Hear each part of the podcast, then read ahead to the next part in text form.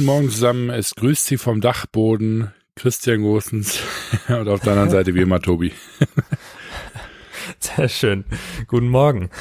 Ähm, Intro des Jahres. In, ja, auf jeden Fall. Ähm, du bist in Düsseldorf. Genau, ja. Ich, ich war richtig überrascht, weil irgendwie habe ich den Cut nicht mitbekommen äh, und irgendwann hast du aus Düsseldorf geschrieben. Ähm, äh, ist dir ist dir Stockholm auf die auf die Nerven gegangen? Ja. nee, genau. Ich bin ähm, ich bin jetzt in äh, Düsseldorf für ein paar Tage, weil ich äh, quasi noch auf meinen Portugal-Slot warte, bis ich dort hinreisen kann. Ich habe jetzt zwar gehört, dass man schon fliegen könnte, angeblich, mhm. aber die Grenze zu Spanien wird erst am äh, 1. Juli aufgemacht.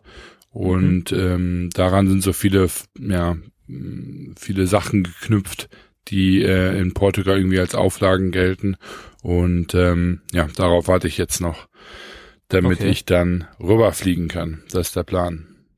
Ah ja, okay. Also machst du kurz Stopp, Zwischenstopp in, in Düsseldorf dann. Genau, richtig.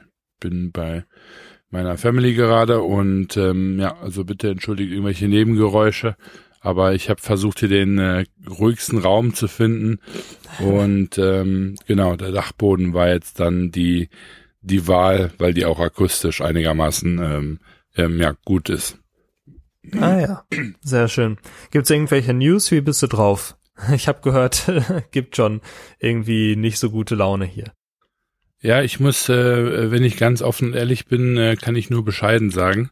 Ähm, ich ähm, habe irgendwie momentan zu viele frustrierende Events, die sich aufeinander rein. Ich will jetzt hier nicht groß in Jammerstimmung verfallen, aber äh, letztes Mal war ich ja äh, pisst, ne? Da war ich ja quasi ziemlich äh, on, on edge, aber da ging es ja um ja, ja grundsätzliche Entscheidungen und ähm, ja, wie ich für mich selber äh, irgendwie weitergehen möchte. Aber ähm, ja, momentan, ich weiß nicht, irgendwie privat schlecht drauf, wie man so schön sagt. Ähm, und ähm, ja, ich bin, versuche eigentlich dann immer relativ schnell da, da rauszukommen und irgendwie das mhm. Positive zu sehen und irgendwie äh, lösungsorientiert, wie man natürlich als Gründer irgendwie sein müsste. Ähm, aber wer hätte das gedacht? Auch ich kann wirklich echt einige Tage äh, äh schlecht drauf sein, hintereinander sogar. Das ist auch äh, gut. Und das Beunruhigendste ist eigentlich, dass sowas normalerweise einfach kein, kein gutes ähm, Zeichen ist, sage ich mal, im Sinne von, ähm, wenn sich da dann irgendwie so ein, so ein Muster einschleicht. Ne?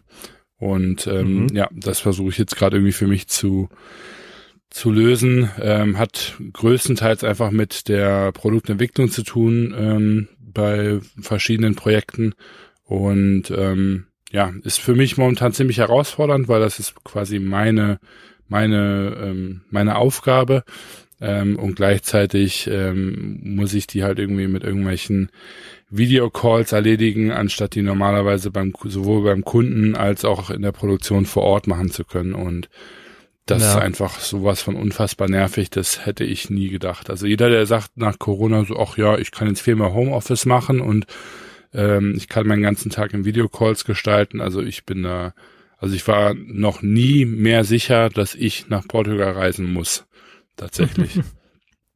Oh je, also funktioniert tatsächlich gar nicht so die, die Kommunikation oder woran, woran liegt Ja, es ist eine Mischung aus allem, ne? Ich meine, die sind, die haben unheimlich viele Auflagen ähm, in, in Portugal, dementsprechend ähm, fahren die da auch alle nur mit Standgas. Ähm, mhm. Und ähm, ja, darüber hinaus hast du halt das Thema, dass ähm, wir natürlich mit, mit Künstlern arbeiten, was ähm, ja auch cool ist. Ich meine, wir haben ähm, dadurch auch coole Produkte, die irgendwie individuell sind. Aber ähm, das Problem ist halt jetzt an der Stelle einfach, dass wir ähm, ja häufig die Samples nicht so genau liefern können, beziehungsweise die In Instruktionen so genau geben können, dass dann das Endresultat eben auch ähm, passt. Ne? Und dann ja, es ist so ein bisschen, ne, mach's ein bisschen leichter und dann ist es entweder zu leicht oder zu schwer und dann versucht man sich da irgendwie einzupendeln und ähm, ja, das fühlt, es fühlt sich irgendwie an, als würde man versuchen, jemanden per FaceTime das Kochen beizubringen. Ähm, mhm. Das ist einfach unheimlich anstrengend.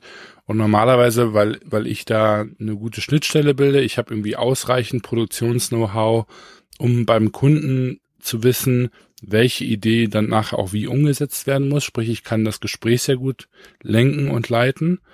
Ähm, mhm. Und wiederum, wenn ich dann in der Produktion bin, kann ich den aber auch so auf die Finger hauen, dass ich halt eben weiß, dass das Endresultat irgendwie auch dann ähm, einem Ergebnis entspricht, das der Kunde sich eben auch wünscht. Und ähm, wenn man das jetzt nur noch per, per Videocalls transportiert, dann geben sich irgendwie zwar beide Seiten herzlich viel Mühe, aber ähm, irgendwie schießt man dann trotzdem aneinander vorbei.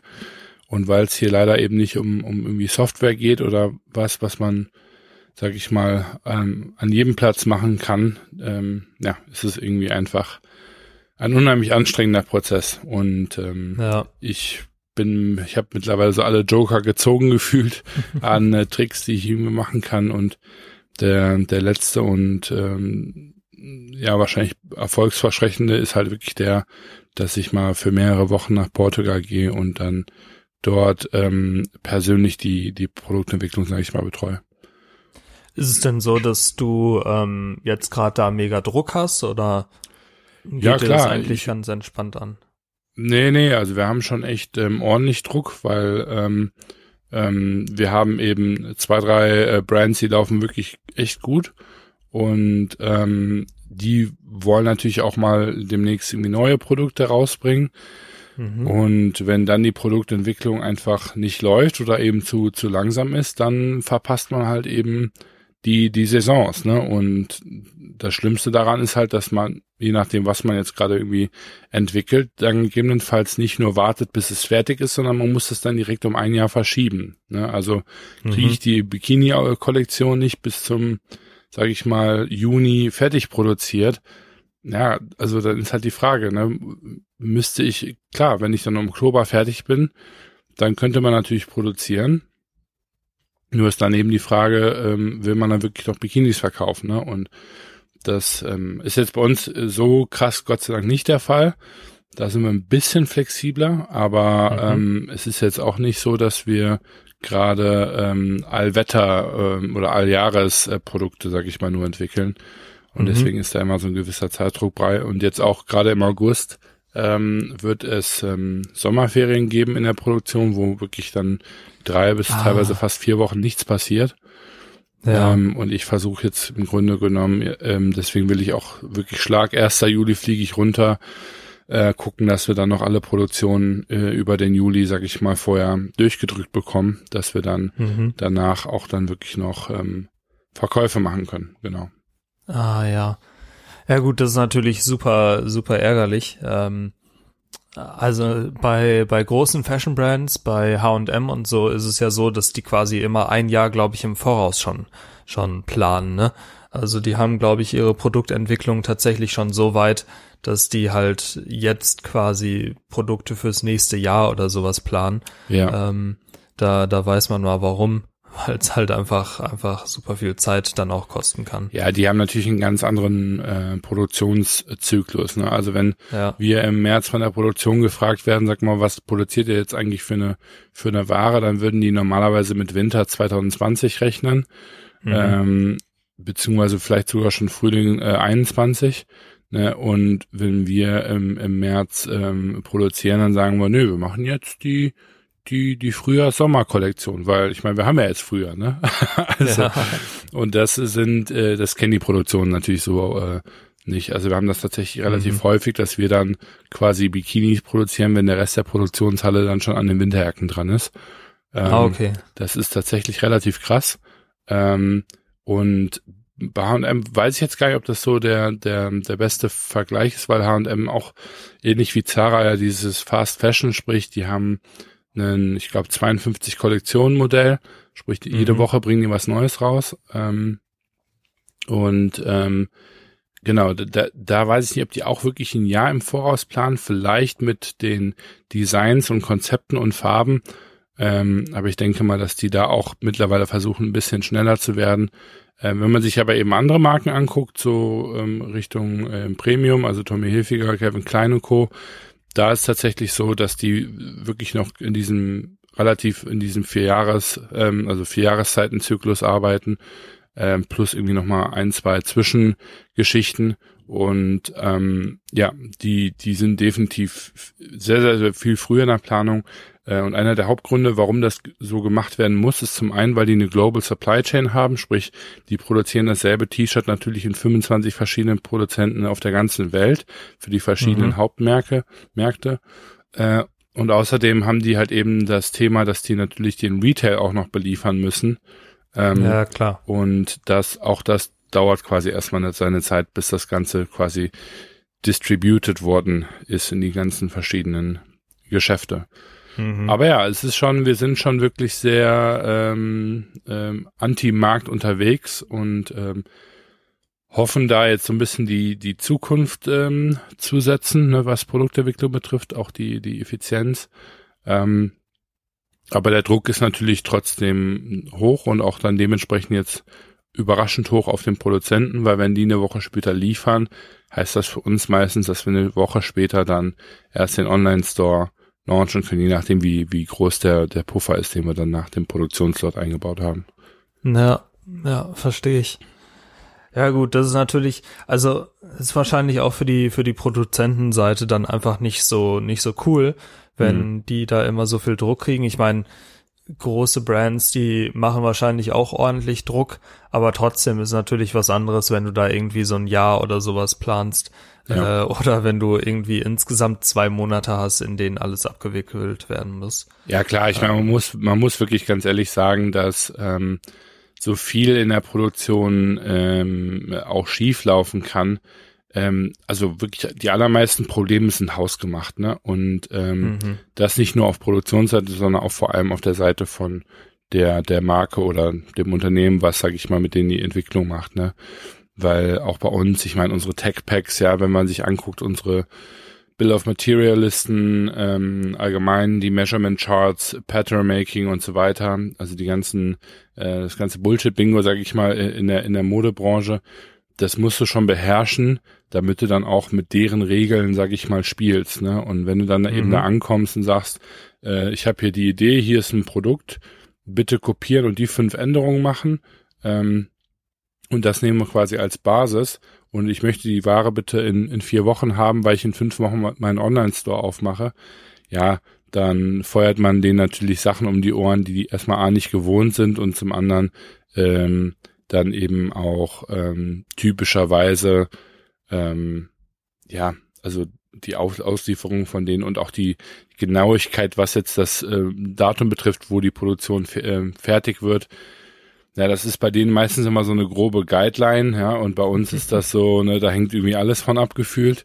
Und ähm, ja, dementsprechend ähm, ähm, ja, ist die, ist die Erwartungshaltung da immer, immer groß.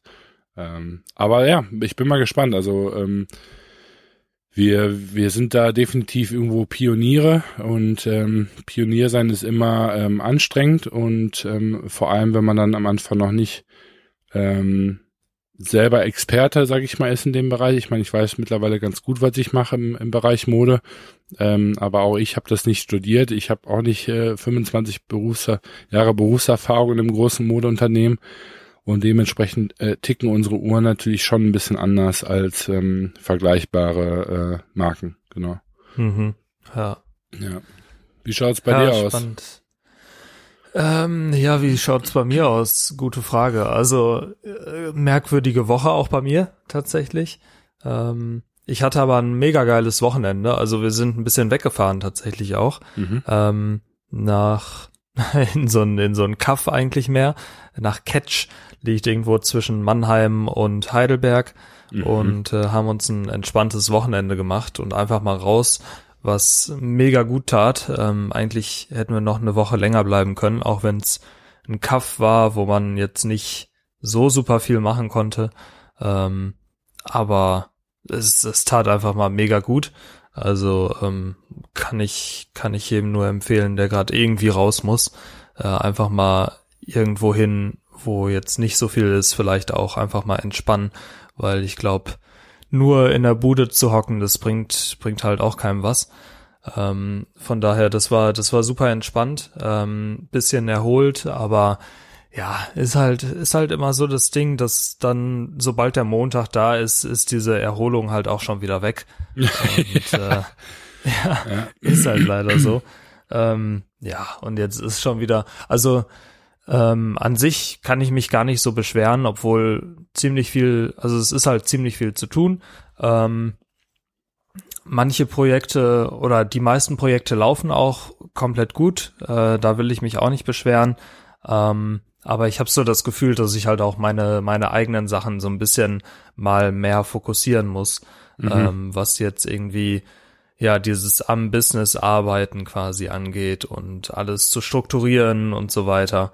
Und mich nervt halt immer noch, dass ich da nicht so richtig zukomme.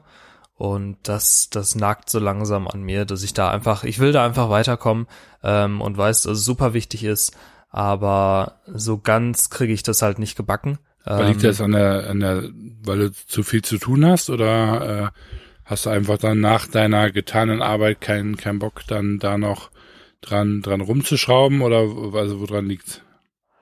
Ähm, ja, gute Frage. Also schon, weil ich auch viel zu tun habe. Die Sache ist, immer wenn ich irgendwelche Sachen abgeschlossen habe und dann denke, jetzt kann ich mich mal dran setzen, kommen wieder neue Sachen von Kunden. Mhm. Und äh, ich mache, glaube ich, auch den Fehler, dass ich immer alles möglichst schnell halt erledigt haben möchte. Wenn du, wenn du natürlich mit großen Agenturen irgendwie ähm, sprichst und Deals hast, dann ähm, oder von, von denen betreut wirst, dann ist es so, da, da hast du immer Wartezeiten. Ähm, das, das finde ich ja gerade dumm eigentlich und will deshalb auch möglichst, möglichst flexibel sein. Aber es ist halt tatsächlich so, dass ich äh, bei, bei ziemlich vielen, vielen Dingen zusage, dass es relativ schnell geliefert wird und dass auch die Kundenanforderungen meist so sind. Ähm, ja klar, ich meine, die sind je schneller, desto besser, ne? ja, ja, bei denen ist immer der Fall. Und äh, deshalb, ja, ich habe, wie gesagt, die E-Commerce-Projekte, vor allem wo ich dann Werbung schalte und so weiter, die sind eigentlich meist relativ entspannt, weil, wie ich letzte Woche ja auch schon gesagt habe, da kann ich mir die Zeit besser einplanen. Ähm, aber es gibt halt so ein paar Sachen, die ich noch, die ich noch hab, wie Websites und so, die sitzen mir eigentlich immer im Nacken. Ähm, was nicht nicht so schlimm ist an sich, weil ich das gerne mache und das auch äh, eine willkommene Abwechslung meist ist. Aber so dieses, ja, dass, dass gewisse Änderungen ähm, eigentlich immer da sind und immer Änderungswünsche vom Kunden, mhm. das, das nervt dann letztendlich, weil du auch nicht so viel Freiheit hast, äh, wie du dann vielleicht gern hättest, sowohl gestalterisch als auch ähm, dann, dann zeitlich. Ja. Und ja, irgendwie, ich weiß es nicht. Zudem kommt noch, dass, dass anscheinend bei Facebook irgendein Update gemacht wurde vor ungefähr zehn Tagen. Ähm, das so ein bisschen den Algorithmus wohl zerschossen hat. Ähm, ich habe da keine keine guten Quellen. Ähm, ich habe es selbst nicht gefunden dieses Update und Facebook hat dazu auch nichts veröffentlicht. Ähm, aber ab und zu ist es mal so, dass quasi der Algorithmus, der Werbealgorithmus ein bisschen spinnt, äh, weil die irgendein internes Update haben oder so. Und das scheint aktuell der Fall zu sein, weil alle konnten irgendwie verrückt spielen. Mhm, ähm, okay. Nicht nur bei mir, sondern auch bei anderen Agenturen. Und ähm, ja, da ist es halt so, dass irgendwie die Performance teilweise in den Keller geht. Bei, bei anderen Konten geht die, schießt die in die Höhe. Ähm, warum auch immer. Und ja, das ist gerade bisschen, bisschen merkwürdig. Äh, und da bin ich halt dran. Aber das ist natürlich auch Stress, wenn, wenn auf einmal alles gut lief und du hast irgendwie, hast aus einem Euro fünf gemacht und jetzt machst du nur noch aus einem Euro zwei Euro, fünfzig, äh, ist natürlich schon ein krasser Unterschied, ne? Naja, klar. Also das heißt, ähm, auch da ist ähm, man dann so ein Stück weit davon abhängig, wie ähm, Facebook seinen, ja, seinen Werbealgorithmus gestaltet, ähm, um dann, äh, also es kann quasi deine Erfolgsrate von einem Tag auf den anderen äh, wahrscheinlich so ein bisschen irgendwie zerschießen oder zumindest ja, musst du dann wieder Fall. komplett neu denken und irgendwie neue Prozesse aufsetzen oder irgendwie Anpassungen vornehmen, um dann da wieder, sage ich mal in Anführungsstrichen, die Magic Formula zu finden, um dann den größten äh, hier ROAS oder wie sich das immer so schön mhm. schimpft, Return on Ad Spend ähm, zu, zu bekommen. Mhm. Das kann ich mir ja. schon gut vorstellen, dass das dann äh, auch mal äh, frustrierend sein kann. Ähm, vor allem ja. ohne Vorwarnung. Ich meine, ist das normal, dass die dann, ähm, also versuchen die nicht normalerweise die die Händler in dem Sinne vorzuwarnen oder die sogar zu informieren, was sich jetzt ändern wird, ähm, damit die dann eben auch rechtzeitig darauf reagieren können ähm, und sich gegebenenfalls schon vorbereiten? Ähm, oder ist es äh, relativ normal, dass sie dann einfach zwischendurch da ähm, die Sachen ändern und dann sitzt man da als Marketer und sagt, ja, okay, was war jetzt der Gedankengang dahinter? Ja, normalerweise ist es so, dass die halt diese öffentlichen Updates haben. Äh, die kommen dann einmal im Monat oder so, äh, wo dann ein paar Änderungen gemacht werden. Aber es kommt halt auch immer mal wieder vor, dass die anscheinend intern irgendwas regeln oder so. Ich weiß es nicht. Mhm. Wie gesagt, ich, ich habe dazu nichts gefunden und auch Facebook an sich. Gut, wenn du da dem Support schreibst, das sind meist irgendwelche, die googeln dann auch erstmal. Das ist, äh, das ist halt auch geil. Die schicken dir dann irgendwelche Übersichtsseiten, die die da haben und so. Ja, ja lesen Sie mal hier nach. Und ich kann jetzt da selber nichts finden. Das sind immer die Standardantworten. Ähm, aber also selbst der, der Support sagt auch, da, da ist nichts an sich, nichts Neues, ähm, aber die Konten, die sagen halt was ganz anderes, mhm. weil das ist sehr untypisch, dass auf einmal sich das so entwickelt. Ähm, und wie gesagt, ich habe auch mit anderen Agenturen und anderen Freelancern gesprochen, die meinten auch bei denen äh, teilweise geht alles drunter und drüber und die können das nicht richtig einschätzen. Und normalerweise dauert sowas dann um die sieben Tage, bis das gefixt ist. Ähm, aber es ist jetzt seit zehn Tagen in etwa oder schon fast zwei Wochen, äh, dass die Performance da so ein bisschen schwankt. Und äh, das ist halt natürlich nicht geil. Und da sieht man halt, so, so abhängig von, von einer Plattform zu sein, ist halt auch nicht cool, ne? Ich wollte gerade sagen, ja, das ist schon wirklich ziemlich nervig. Zum einen als ähm, äh, als Person, die quasi die die ja die Werbeservices anbietet, ne? Mhm. Ähm, aber natürlich eben auch auf der auf der Seite der der Marke, weil ich meine, ich gibt bestimmt einige Marken, die, äh, weiß ich nicht, 50 Prozent und mehr ähm, ihres kompletten Marketingmixes ähm, zum Beispiel in Facebook-Kampagnen stecken. Ne?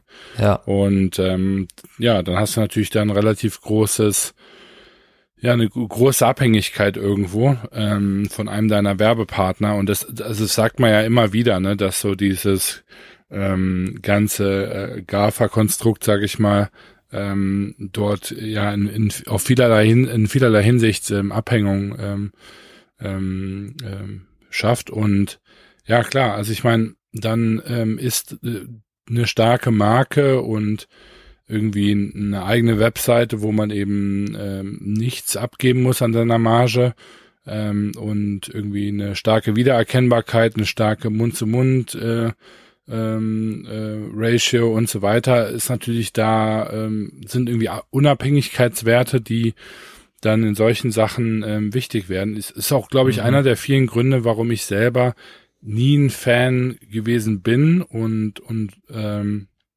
und war von von Marken, die irgendwie sagen, wir machen hier die die Facebook Arbitrage, weil ähm, ich mir halt dann auch jedes Mal denke, so gut, alles klar, aber ihr, ihr, ihr pumpt hier halt einen heißen Luftballon äh, auf, ne, und äh, kontrolliert aber nicht selber, wer die, wer die Nadel hat, ne, und ähm, da, ja, das ist irgendwie so ein relativ unsicheres äh, Konstrukt irgendwie, wo ich persönlich dann auch auch keinen keinen Bock drauf hätte. Und das ist tatsächlich auch irgendwie was, was wir bei äh, FTG hoffentlich in der in der Zukunft dann auch ein Auge drauf haben werden, dass unsere Marken da möglichst äh, breit aufgestellt sind.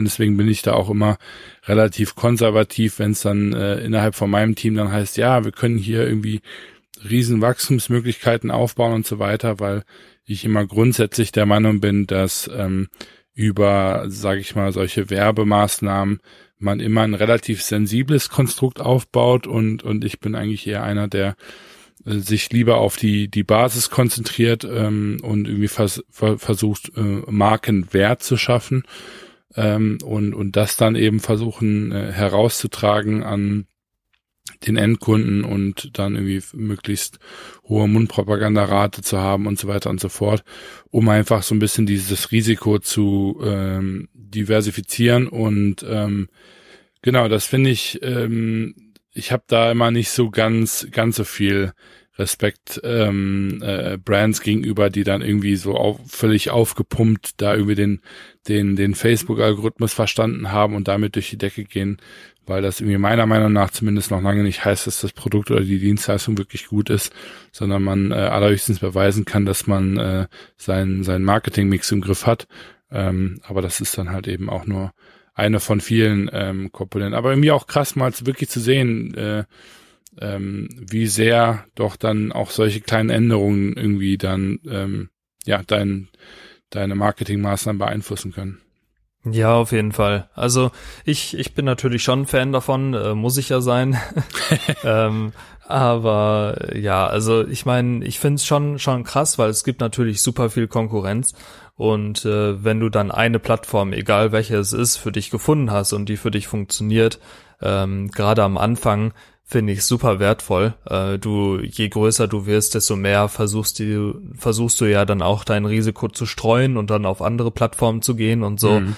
Ähm, ich mache ja auch ganz viel im, im E-Mail-Marketing-Bereich und das ist halt immer geil, weil das ist genau dein eigenes Ding. Ne? Also du hast hast dann deine deine eigenen Abonnenten, die gehören auch wirklich dir und ähm, da bist du jetzt nicht in dem Sinne von einem Tool abhängig.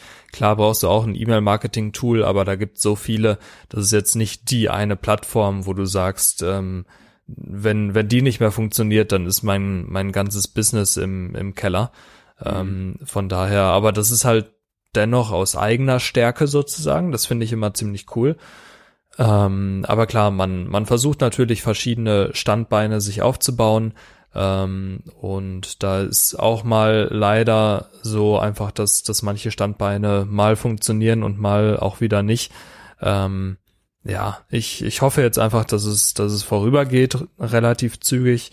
Ähm, ich spreche da auch mit immer mehr anderen noch drüber. Ähm, auf, auf LinkedIn bin ich da ganz gut vernetzt und schreibe da auch mal ein paar Leute an, bei denen ich weiß, dass die auch ein paar Marken betreuen und äh, frag einfach mal nach, wie es bei denen so läuft, dass man sich da ein bisschen austauscht. Wie ähm, ist da ähm, eigentlich die Konkurrenz, denke? Bei, ähm, bei solchen ähm, Marketeers wie, wie dir. Also ähm, wenn man da von anderen noch kennt, bei, bei LinkedIn sind das so Leute, die sich alle irgendwie miteinander hochpushen oder ähm, hat man da auch relativ viel äh, Ellenbogentechnik? Ja, ähm, also man, man gibt halt nicht so viel Preis meist, ne? Also was jetzt zum Beispiel dein, weiß ich nicht, deine Einnahmen angeht äh, oder dein, ja, wie du mit den Kunden dann letztendlich ähm, umgehst oder auch genau deine Strategie, äh, mhm. wie du die Ads gestaltest und so weiter. Das sind alles Sachen, die behält man meist für sich. Aber so generell würde ich schon sagen, dass es eher relativ offen ist, gerade bei jungen Agenturen. Ähm, da tauscht man sich schon, schon sehr viel aus und auch einfach, also es geht ja auch darum, dann, dann Ideen einzusammeln, mhm. gerade auf LinkedIn, äh, wenn du da postest, das ist ja quasi, das bringt dir was, also ist eine Win-Win-Situation, weil der, der Nutzer, der das liest, der hat dann irgendwie wieder was gelernt oder weiß ich nicht, ähm, irgendwie eine coole Inspiration bekommen. Und auf der anderen Seite ist es so, dass du ähm, halt aber auch oft Feedback halt haben möchtest von anderen Leuten, die sich mit dem Thema auskennen. Und äh, das ist halt ganz cool eigentlich, finde ich. Also es gibt schon Konkurrenz auf jeden Fall, aber viele sind da auch relativ offen, weil der Markt, der ist einfach so riesig. Es gibt ja so viele Online-Shops. Ja, ähm, ja, klar. Ich, ich weiß nicht, ich krieg immer so viel Werbung. Theoretisch könnte ich, könnte ich alle, von denen ich Werbung kriege, einfach mal anschreiben. Das wären, das wären so unzählig viele. Ähm, und ja, von daher, also es gibt, gibt immer genug, genug Fische im, im Meer sozusagen. Und äh, da eigentlich bringt's da nichts, so ein, so ein krasses Konkurrenzdenken zu haben. Ja, ich glaube, das ist auch irgendwie nicht, nicht gesund, wenn man dann immer sagt, so, nee, oh, ich habe da eine Technik entdeckt und das poste ich jetzt besser nicht auf, auf LinkedIn oder whatever, weil sonst macht das nachher jeder, ne? Oder keine ja. Ahnung, äh, man braucht mich nicht mehr, ne? denken ja. ja auch ganz viele. Ähm, wo ich mir dann immer denke, so eigentlich ist es ganz im Gegenteil, weil selbst wenn dann einer ankommt und der ist irgendwie Geschäftsführer von einer Marke oder irgendwie Marketingleiter, sag ich jetzt mal, sieht das, baut das ein und man hat damit eine riesen Umsatzsteigerung. wenn ich die Person wäre, würde ich sagen, boah, krass, das war echt ein astreiner Tipp. Und ich würde mhm. diese andere Person dann damit irgendwie näher verfolgen und vielleicht sogar halt anschreiben und sagen so, ey, wir haben hier ein, zwei Sachen von, die du irgendwie vorgeschlagen hast, umgesetzt, mega gut. Ähm, lass mal austauschen. Ähm, wir hätten irgendwie Interesse, äh, mehr von dir zu lernen, so, ne? Und mhm. ähm, dann hat man da irgendwie relativ schnell seinen, seinen nächsten Auftrag irgendwie drin. Ja, genau. Und so, so ähnlich ist es dann tatsächlich auch ganz oft.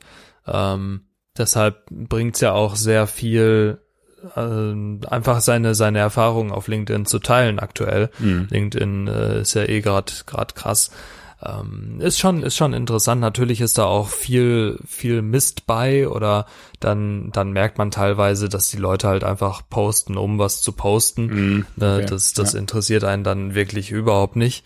Ähm, aber tatsächlich finde ich vieles dann auch doch interessant. Ich habe hab mir vieles, äh, ich folge da mittlerweile relativ vielen, vielen coolen Leuten und das, das macht schon Spaß. Ich mhm. habe so das Gefühl, um die Ecke also es gibt immer, gibt halt wirklich so Hubs quasi, ähm, wo in Deutschland dann auch über Marketing und so viel gemacht wird. Also gerade gerade München ist ja so Social Media Hub quasi in Deutschland.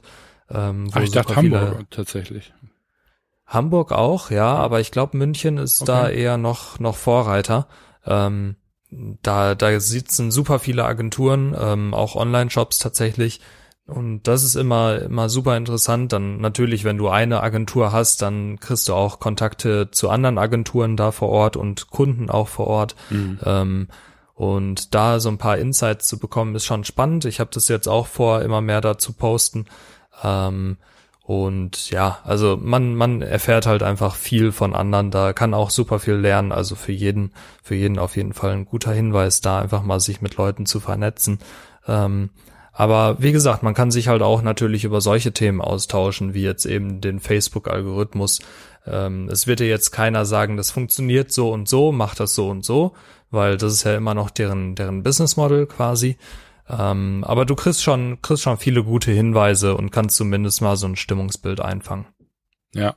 Ja, ich finde es echt Wahnsinn. Also LinkedIn scheint ja wirklich in der letzten Zeit nochmal richtig ähm, Fahrt aufgenommen zu haben auf dem deutschen Markt. Wahrscheinlich verdrängt das jetzt auch immer mehr äh, Xing, kann ich mir gut vorstellen.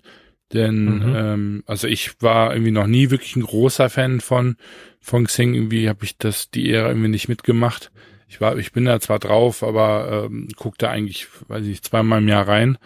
Und, und LinkedIn fand ich da eigentlich immer besser. Ich meine, allein schon deswegen, weil ich einfach sehr international aufgestellt bin und dementsprechend mhm. habe ich da irgendwie auch am ehesten so meine Kontakte gefunden, die ich da überhaupt irgendwie hätte vernetzen können.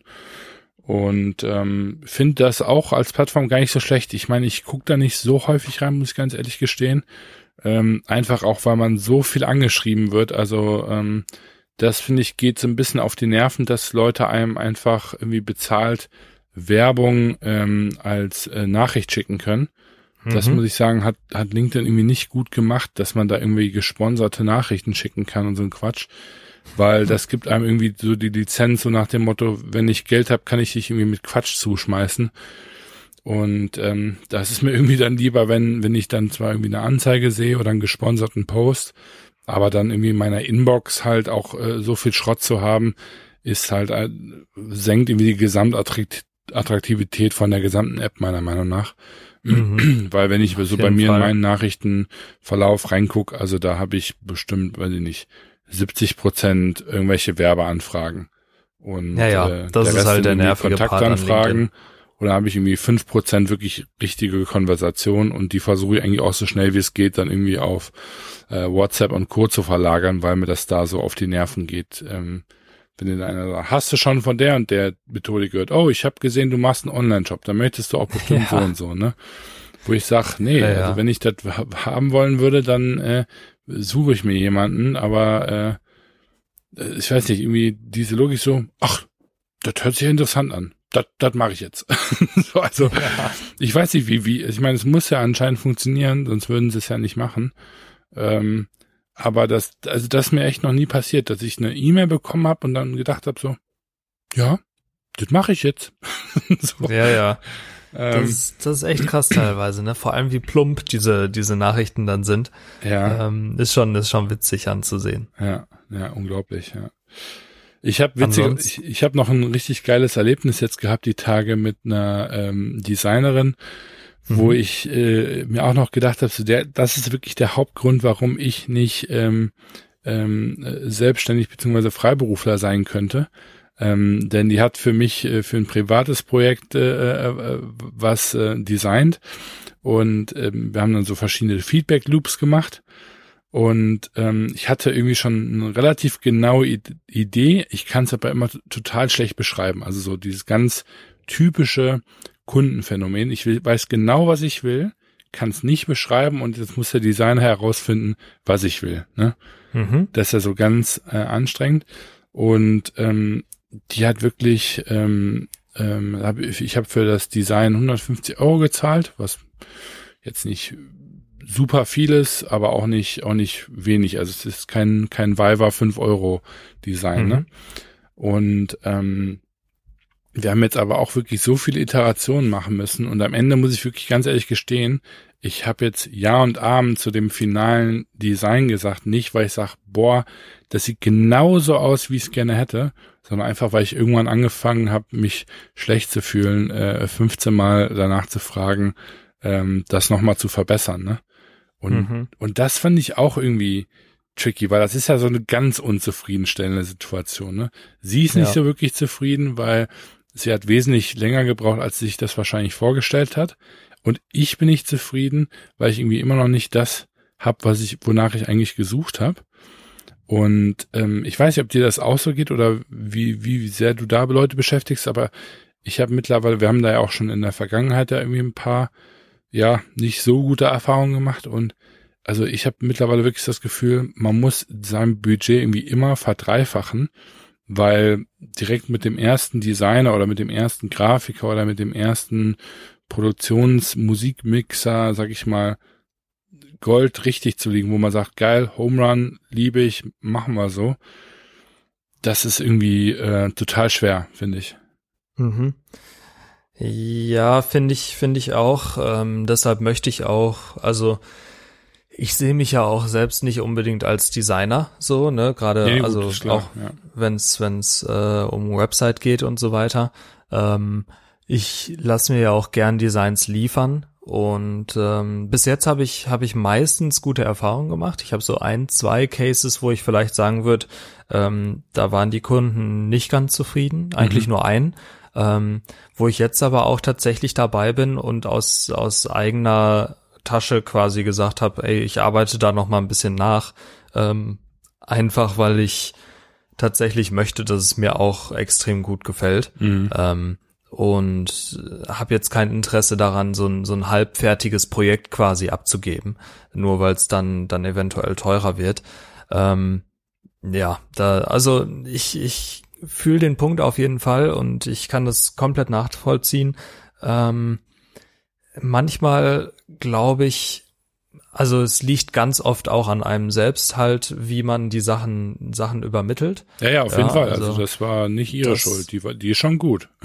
Genau, ja, ja. Das ja, ja. ist das ist super schwierig. Ja. Äh, das habe ich ja auch mit Kunden, die mir sagen, ich will die Website so und so, und dann kommen auf einmal 20 Änderungen, mhm. äh, wo ich denke, ja, wo kommen die denn jetzt her? Ja. Ähm, und dann am besten noch für möglichst wenig Geld natürlich. Ähm, auf der anderen Seite so, ja, als, als Designer hast es dann halt auch, also du hast es sowohl als Kunde als auch als Designer nicht leicht. Und äh, ich habe auch das, das Gefühl, dass so manchmal passt es halt einfach nicht. Ne? Manchmal musst du halt einfach tatsächlich äh, vielleicht nochmal einen anderen beauftragen, weil es gibt natürlich auch immer so einen gewissen Designstil, den du hast. Ja. Und ich merke das auch ganz oft, ich arbeite äh, viel mit, mit einer Designerin zusammen und äh, die hat einen ganz eigenen Geschmack halt einfach. Mhm. Und wenn ich mal was ändere, was nicht abgesprochen war, äh, zum Beispiel auf einer Website, eine Kleinigkeit, das kann nur ein Punkt irgendwo sein, dann ähm, soll ich das halt direkt wieder ändern und das fällt ja auch direkt auf. Und äh, das sind, das sind halt so Sachen, also da merke ich einfach, okay, es scheint so, als hätte dann jeder Designer auch einen eigenen Stil. Ähm, ich meine, ich merke das natürlich auch bei meinen Websites. Ja, es gibt gibt natürlich auch da Sachen, äh, die die mache ich nicht, weil ich die alt finde und meine Mutter findet die zum Beispiel schön. Ja, ja. Wo ich mhm. denke, die Website, die wurde vor 20 Jahren gemacht, das ja. ist nicht schön, ähm, aber die sagt, hey, sieht doch eigentlich ganz gut aus. So, und da, klar, Geschmäcker sind halt da auch verschieden. Ähm, und ich finde es auch super schwierig, da immer das, das Richtige zu finden. Ja, und das, ich merke das, das ist total witzig. Ich merke das immer. Ähm, und das ist eigentlich für mich insofern ganz interessant, weil ähm, ich habe es mittlerweile gut geschafft, mein, mein Ego, sage ich mal, rauszuziehen bei den Designentwicklungen, die wir zusammen mit unseren Kunden machen. Sprich, ich hinterfrage eigentlich nur dann, wenn ich wirklich Bedenken habe im Produktionsablauf oder weil ich irgendwie glaube, dass das Produkt dann zu teuer wird oder irgendwie vom Markt nicht angenommen wird oder so. Aber ich, ich bringe da fast nie meinen eigenen Geschmack rein. Also ich will jetzt nicht sagen nie, mhm. weil das ist auch Quatsch, aber ähm, ich habe das irgendwie ganz gut, äh, filter ich das da raus. Ähm, ne, aber in dem Fall ist es ja auch nicht meine Marke in dem Sinne. Ne? Also ich bin zwar irgendwie ein Teil davon und wir sind ja irgendwie auch Partner in dem Projekt, ähm, aber es ist nicht mein ähm, meine IP so ne und mhm. ähm, wenn ich dann aber eben selber dann so äh, Projekte mache, wo wo dann die Ideengebung von mir kommt, da, da, also das ist für mich fast immer eine relativ frustrierende Erfahrung. Ähm, und wenn ich dann einen Partner habe, wo ich sage, der hat so meinen mein Stil irgendwie gut verstanden, auf den ich irgendwie abzielen will, dann, ne, wie du auch eben sagst, ich versuche die dann irgendwie nie wieder loszulassen, weil ähm, dann einfach die Kommunikation äh, dort gut ist. Ich schreibt dem ne, und, und gut ist. Und ich meine, was man auch, auch wirklich richtig gut zum Beispiel auch auf Fiverr häufig merkt, ist, je teurer die Leute ähm, werden, desto mehr Struktur haben die und desto mehr Struktur bieten die dir auch an. Also die nehmen dich dann auch mehr bei, äh, bei der Hand. Ne? Mhm. Ähm, und, und also was ich ganz häufig schon gehabt habe, ist jetzt, dass ich irgendwie kleine Projekte gemacht habe, wo ich irgendwie versucht habe, das irgendwie mit 20, 30 Euro zu machen. Und das habe ich dann irgendwie drei, vier Mal gemacht, sprich, das hat mich dann am Ende auch mehr als 100 Euro gekostet. Mhm. Und wenn ich jetzt direkt jemanden dann für 100 Euro genommen hätte, ähm, wäre, also hätte der sich ja mehr, mehr Zeit für mich nehmen können ähm, und mich da, sage ich mal, besser durch das Projekt führen ähm, ähm, können. Und das, das merke ich wirklich sehr, sehr gut. Also äh, das muss nicht immer so sein. Also es gibt bestimmt auch wahrscheinlich einige teurere die Designer, die eben nicht so gut sind wie die Person, die es für 20 Euro macht, aber ähm, es ist schon recht häufig, merkt man schon ähm, ein, ein, ja, ein Messfaktor, der dann die Genauigkeit irgendwo erhöht beim Endresultat. Ja, auf jeden Fall. Ja. Also ja, das, das gilt eigentlich bei vielen Dingen, ne, natürlich, ja. Ähm, dass der Preis sich dann meist schon auszahlt. Ist, ist halt wirklich so, ähm, ja, die, die Frage ist immer, ich also bin aber auch, sehr picky, muss man auch sagen. Also. ja, gut, gerade bei eigenen Projekten ne, ähm, ist man ist man das halt meist. Aber auch, wie gesagt, also der Stil muss halt auch einfach passen. Ist ist halt leider so. Ähm, und manchmal auch, wenn du denkst, das passt mega gut, die Sachen, die der Designer vorher schon gemacht hat, sehen mega aus dann passt es doch nicht aus irgendeinem Grund. Mhm. Äh, dann muss man es halt nochmal versuchen. Und äh, ja, 150 Euro für ein, für ein Design, je nachdem, was du da jetzt gemacht hast. Ähm, aber ähm, sind ja auch jetzt noch nicht die Welt. Also es, das geht schon noch. Ähm, das sind wahrscheinlich bis zu zwei Stunden, die die Person dran gesessen hat, wenn es ein, ein europäischer ja, Osten, sagen wir mal Osten. ja, dann also schon nicht, ein bisschen mehr nicht jetzt äh, Fernost, aber so, ich weiß nicht, wo sie herkommt. Ich meine aus, hm, gute Frage. Kroatien vielleicht, irgendwie so in dem Bereich. Ja gut, dann sind es natürlich schon ein paar mehr Stunden, ja. aber ähm, also hier in Deutschland zum Beispiel hättest du da halt, wenn es hochkommt, zwei Stunden Arbeit für bekommen. Ja. Und äh, das muss man halt auch immer abwägen. Ne? Ja klar, ich meine, ich habe auch einen äh, niederländischen äh, Designer angefragt, bei dem wäre ich dann eher bei 600 Euro gelandet, weil das dann irgendwie sieben, acht Stunden gewesen wären. Und ähm, da war ich jetzt ein bisschen zu geizig für, äh, muss ich aber ganz ehrlich gestehen, ich finde das, was er macht, also rein vom Artwork her, äh, unglaublich cool. Ähm, und ähm, auch die Art und Weise, wie er da reingegangen ist mit dem ersten, äh, mit der ersten E-Mail hat mir schon gezeigt, so ja, okay, gut, der, der liefert, also der hat auch dann aber ein anderes Leistungspensum, muss man schon, schon ganz ehrlich, äh, ehrlich sagen. War ich jetzt leider nur an der Stelle zu kniepig für. ja, aber auf jeden Fall eine spannende Erfahrung. Finde ich, ja. finde ich cool, dass du das geteilt hast. Ansonsten muss ich, muss ich dich leider ein bisschen abwürgen, weil ich jetzt einen Termin habe tatsächlich. Ach so, ähm, genau, stimmt. Mhm, ja. ja, jetzt hat sich ein bisschen verzögert, ja, klar. Yes, aber ja, also äh, spannend, spannende Sachen. Ähm, ich hoffe, dass, dass Facebook bald Ruhe gibt und dass es wieder, wieder alles klappt. Ich halte euch auf dem Laufenden. Äh, nächste Folge können wir das nochmal besprechen. Ansonsten äh, geht die Folge tatsächlich, glaube ich, heute direkt raus. Wir haben Mittwoch, sind ein bisschen spät dran diese Woche, aber ähm, ja, ich äh, versuche heute alles fertig zu machen und dann ab dafür. Alles klärchen. Dann gute Woche und bis zur nächsten Folge. Jo, bis dann. Ciao, ciao.